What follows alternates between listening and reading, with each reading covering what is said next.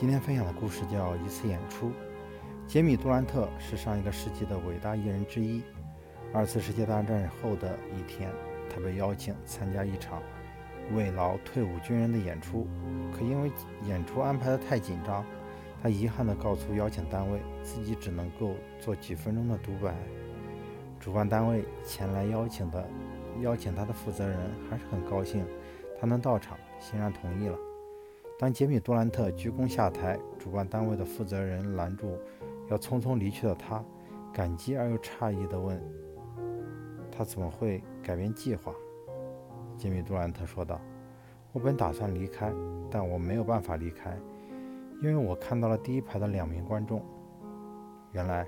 在第一排坐着两个男人。”两个人在战争中失去了一只手，一个人失去了左手，一个人失去了右手，但他们相互配合，用各自的一只手有节奏地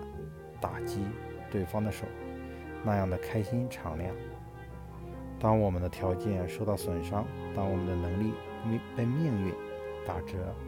我们仍没有理由气馁和颓废，因为我们还可以从身边的人身上。合作，